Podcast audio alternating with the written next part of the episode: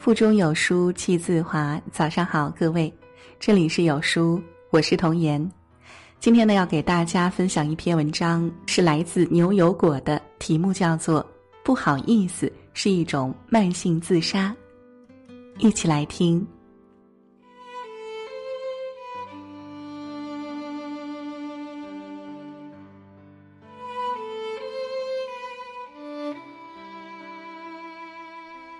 生活中总是有很多人脸皮儿薄，做什么事情都不好意思，把自己的生活搞得一团糟。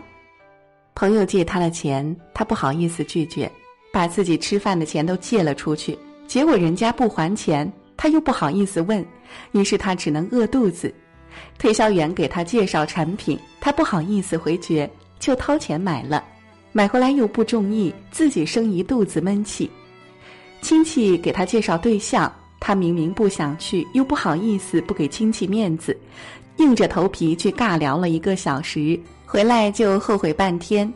不好意思是人性的软弱，常常觉得不好意思的人容易吃大亏。朋友讲过这样一个故事：他有个学妹在网上认识一个网友，长得挺帅的，一见钟情，两个人很快就好了。在一起的时候，他没好意思提出要做避孕措施，结果女孩子意外怀孕了。他又不好意思告诉他，也不好意思向同学借钱，就去网贷了几千元。做完人工流产以后，半工半读打了几个月的小时工，才还上这笔钱。后来，男孩爱上了别的女孩，提出和他分手。他所有的不好意思，最后都由自己买单了。不好意思是一种慢性自杀。你工作再辛苦，不好意思提加工资的事儿，就要默默忍受贫穷的苦。遇见喜欢的人，不好意思表白，他就会变成别人的新郎。不好意思，容易错过很多东西，比如初恋、友情、爱情、机遇等。那不是害羞，也不是谦让，而是傻。郭冬临和买红妹曾经演过一个小品，叫《有事儿您说话》，他演的是一个烂好人，谁有事情请他帮忙，他都拍着胸脯说：“有事儿您说话。”春运期间，火车票很难买。郭冬临吹牛说他有熟人能买到火车票，于是越来越多的人来请他帮忙买火车票。他不好意思拒绝，就背着被子去火车站，整宿整宿的排队买票，真的是苦不堪言。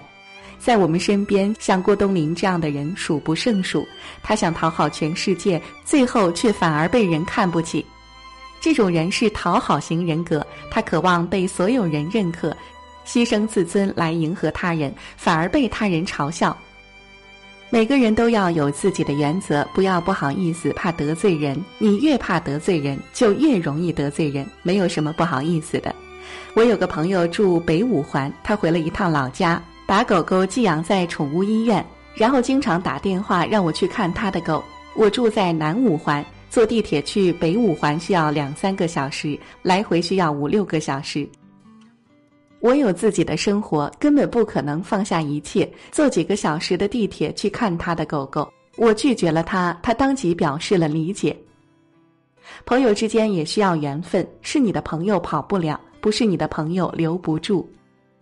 谁都想交一个守得住底线、有自己的原则、不讨好、不谄媚、懂得拒绝别人但又爱帮助人的朋友。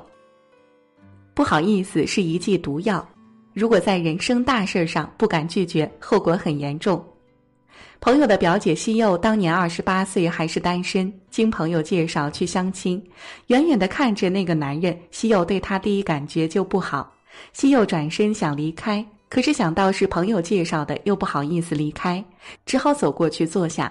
在男人的甜言蜜语下，她觉得可以考虑。相处了一段时间，西柚发现男人情绪化严重，一点点小事儿就会爆炸的那种。西柚想到了分手，男人极力在挽回，他又觉得不好意思了，决定再给他一次机会。他们最终还是结婚了。婚后，西柚生了两个孩子，男人的本性也彻底暴露了。